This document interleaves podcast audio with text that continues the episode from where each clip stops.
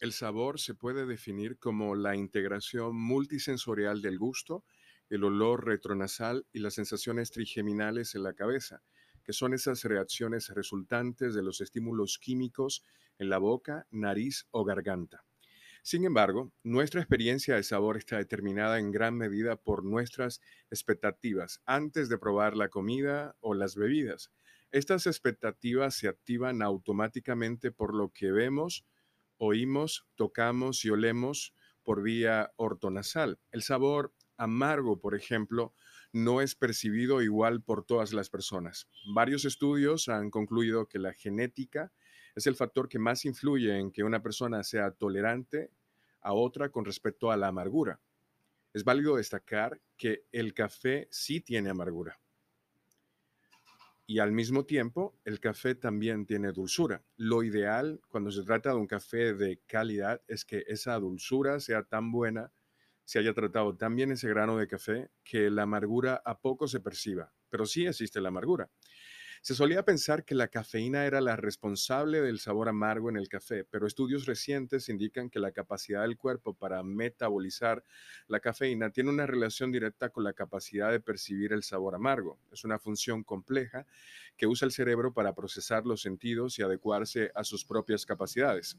Un estudio de la autora Camila Masi, publicado por la Universidad de Firenze en Italia, abre nuevas interrogantes acerca de las funciones de la percepción sensorial en la salud y el estilo de vida de las personas. Igualmente, la científica Marilyn Cornelis del Northwestern Medicine Institute buscó variaciones en nuestros genes del gusto que pudieran explicar nuestras preferencias de bebidas, porque comprender esas preferencias podría indicar formas de intervenir en la dieta de las personas. Para sorpresa de Cornelis, su estudio mostró que las preferencias de sabor de las bebidas amargas o dulces se basan en variaciones en nuestros genes relacionados con las propiedades psicoactivas de estas bebidas. La genética subyacente a nuestras preferencias está relacionada con los componentes psicoactivos de estas bebidas. A la gente le gusta cómo les hace sentir el café, por eso lo beben. Esa es la conclusión.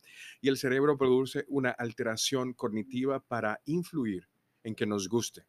El estudio destaca importantes componentes de recompensa por comportamiento para la elección de bebidas y se suma a nuestra comprensión del vínculo entre la genética y el consumo de bebidas y las barreras potenciales para intervenir en las dietas de las personas. Las bebidas azucaradas, por ejemplo, están relacionadas con muchas enfermedades y problemas de salud. La ingesta de alcohol está relacionada con más de 200 enfermedades y representa alrededor del 6% de las muertes a nivel mundial. Cornelis encontró una variante en un gen llamado FTO relacionado con las bebidas endulzadas con azúcar. Las personas que tenían una variante en el gen FTO, la misma variante anteriormente relacionada con un menor riesgo de obesidad, sorprendentemente prefirieron bebidas endulzadas con azúcar.